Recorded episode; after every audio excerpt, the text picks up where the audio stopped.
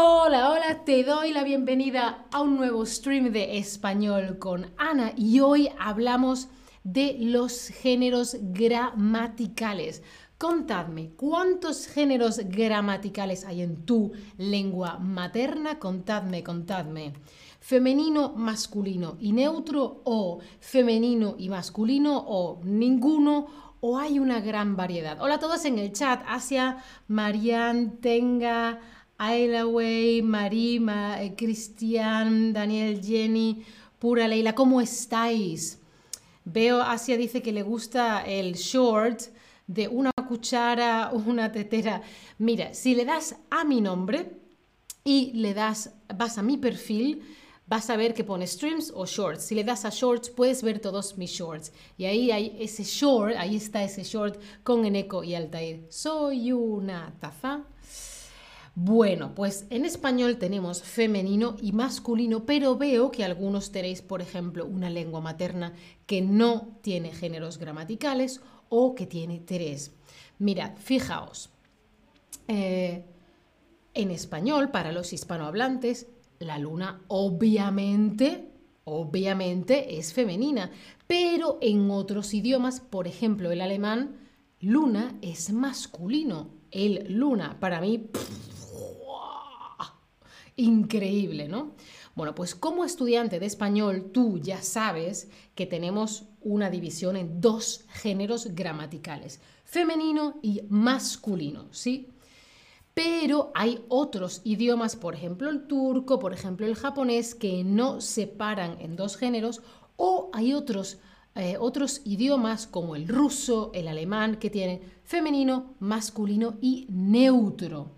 Para mí, la luna es femenina.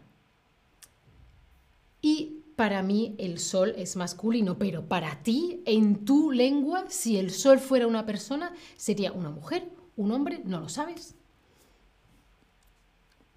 Mira, mientras os explico, eh, fijaos, si estáis, por ejemplo, en el chat, aquí ahora, bueno, ahora no que estáis aprendiendo, pero luego le dais a mi nombre, por ejemplo, aquí en About, le dais a mi nombre y entonces está en mi perfil. Y entonces ahí podéis buscar, aquí están los streams y aquí están los shorts y podéis ver los shorts que os gusta. Os recomiendo ese que ha dicho antes Asia. Bueno, veo que hay diferentes opiniones. Por ejemplo, Aquí hay gente en el chat que para ellos el sol sería una mujer, para mí obviamente un hombre. Tenemos una canción en español que dice el sol se llama Lorenzo y la luna Catalina. Tienen nombre de hombre y de mujer. Fijaos.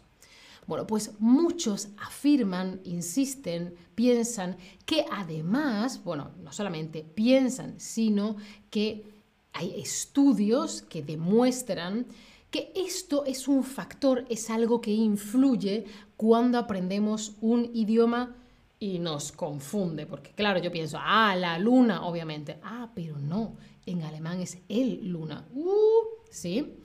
Entonces, esto no solo influye cuando queremos aprender eh, un idioma, sino que además, cuando vemos, percibimos cosas, influye cómo lo vemos.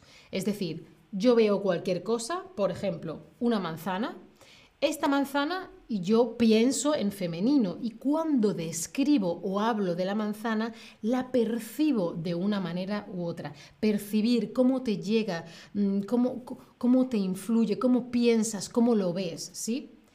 Es posible que para los hablantes del español la palabra sol es masculino, ¿vale? Porque es el sol. Y seguramente para los hablantes de alemán, Sol es mujer porque es femenino, die ¿no? Vale, ¿qué hemos dicho que es percibir? La percepción. Hemos dicho que es la forma en la que sentimos, la forma en que interpretamos o la forma en que observamos.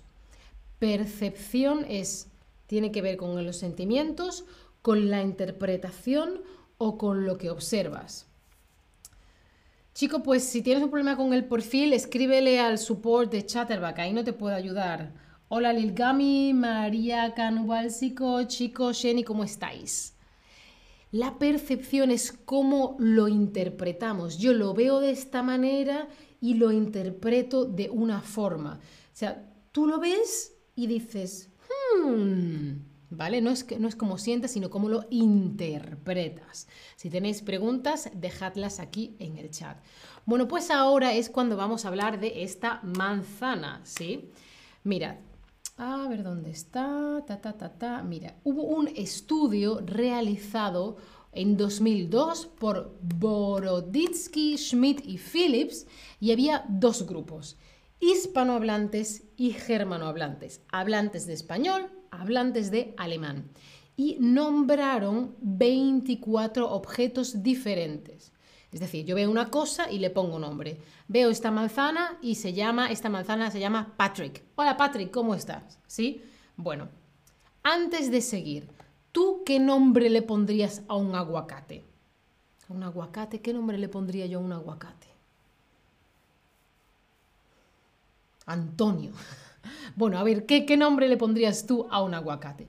Bueno, pues en este estudio, mientras me van llegando las respuestas, los participantes memorizaban, se aprendían, se acordaban de el nombre del par nombre-objeto mejor si el género del nombre era igual que en su lengua. Es decir, yo, hispanohablante, española, hablo español, pienso que la manzana es femenina. Por lo tanto, me acuerdo mejor, memorizo mejor manzana Patricia o manzana Ana o manzana María, pero no me acuerdo bien cuando es manzana Patrick o manzana Juan o algo así, ¿sabes? Dependiendo de cuál sea el género que yo asocio a esa cosa, me acuerdo después mejor. Fijaos. A ver, a ver, a ver, me estáis diciendo Sidney Carton, Philip, Pepe, Pedro, María, León, Carlos, Aguacate, Acati. me estáis poniendo diferentes nombres. Fijaos. Bueno, pues lo que hemos visto en este estudio es que si coincide, si se ajusta, si es conforme, si es igual, si es lo mismo, si coincide el género de esa cosa en tu lengua materna y el género del nombre, tú te acuerdas mejor, ¿sí? Coincide. ¿Qué hemos dicho que es coincidir? Es concordar, es diferenciarse o es parecerse. Voy a ver si encuentro el short que me han pedido por ahí y lo comparto. El otro día también lo tuve que buscar y compartir en el, en el chat, pero claro, tiene que ser que lo encuentre. Efectivamente, coincidir es concordar. Concordar, no diferenciarse, no mm, parecerse, sino coincidir, concordar. Y además hubo estudios que revelaron que los atributos que asignamos a los objetos dependen del género gramatical que nosotros conocemos. Es decir, cuando yo le doy adjetivos a algo, bueno, grande, bonito, mm, difícil, eh, etcétera, cuando yo digo adjetivos, depende de cuál es el género que yo considero que tiene ese objeto. Por ejemplo, por ejemplo, lo explico, lo explico. Vamos a hacer un experimento. Llave. Dime tres atributos de la palabra llave, ¿vale? Dame tres adjetivos para una llave. Una llave. Una llave es... ¿Cómo es una llave? Obviamente, vuestras respuestas van a ser diferentes, influenciados por cómo es, cuál es el género de la palabra llave en tu lengua materna. Así que me voy a esperar, voy a buscar este short que me habéis pedido mientras me van llegando las respuestas. Llave, el llave, la llave.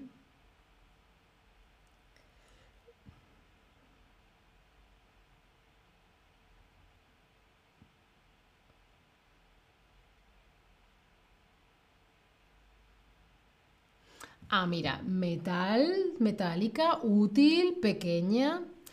María, es que es el nivel advanced, pero lo voy a intentar, lo voy a intentar.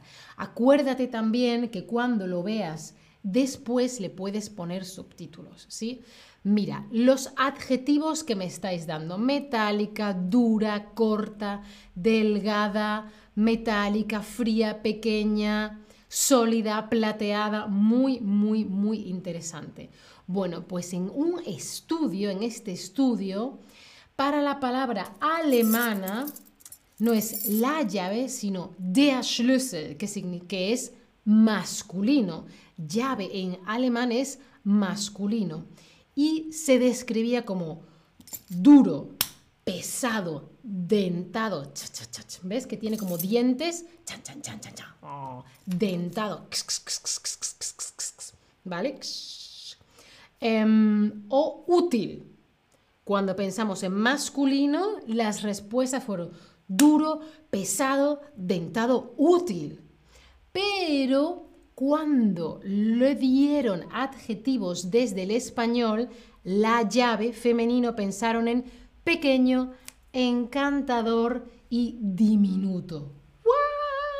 ¡Qué fuerte, ¿no? ¿Eh? ¿Eh? ¿Eh?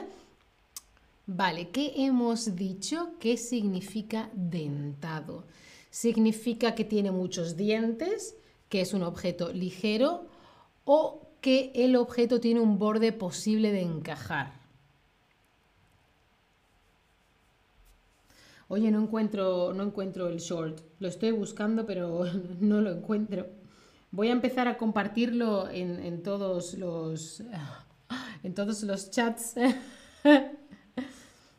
pero lo, puedes ver. Es que, es que estoy en dos cosas a la vez.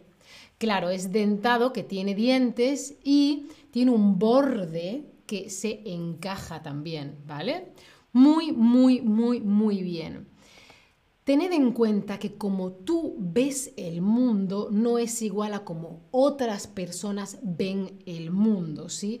La visión del mundo no es igual para todos.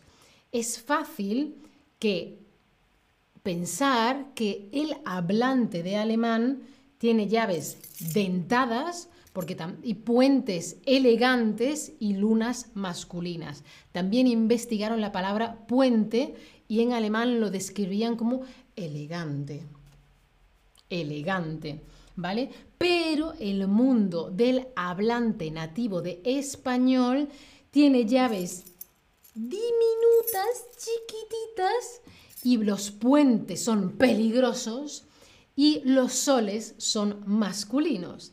Dependiendo de tu lengua, ves el mundo de una forma o de otra es uno de los motivos por lo que es importante aprender otros idiomas, de porque así tu punto de vista hace y ves el mundo de forma diferente. Atención, todos esos atributos, todos esos adjetivos que damos a cada objeto, dependiendo de su género gramatical, reflejan, muestran, nos enseñan perspectivas tradicionales, ¿vale? Y ahora, 2022, gracias, poco a poco eso está cambiando. Bueno, os quiero dejar también un link para, eh, bueno, creo que os lo he dejado antes en el chat, os lo dejo otra vez, un link para em, tener una oferta en eh, Lessons. Yo ya he tenido tres clases de francés, os lo recomiendo y espero que os guste y os lo hayáis pasado muy bien. Muchas gracias por estar ahí. Chao familia, hasta la próxima.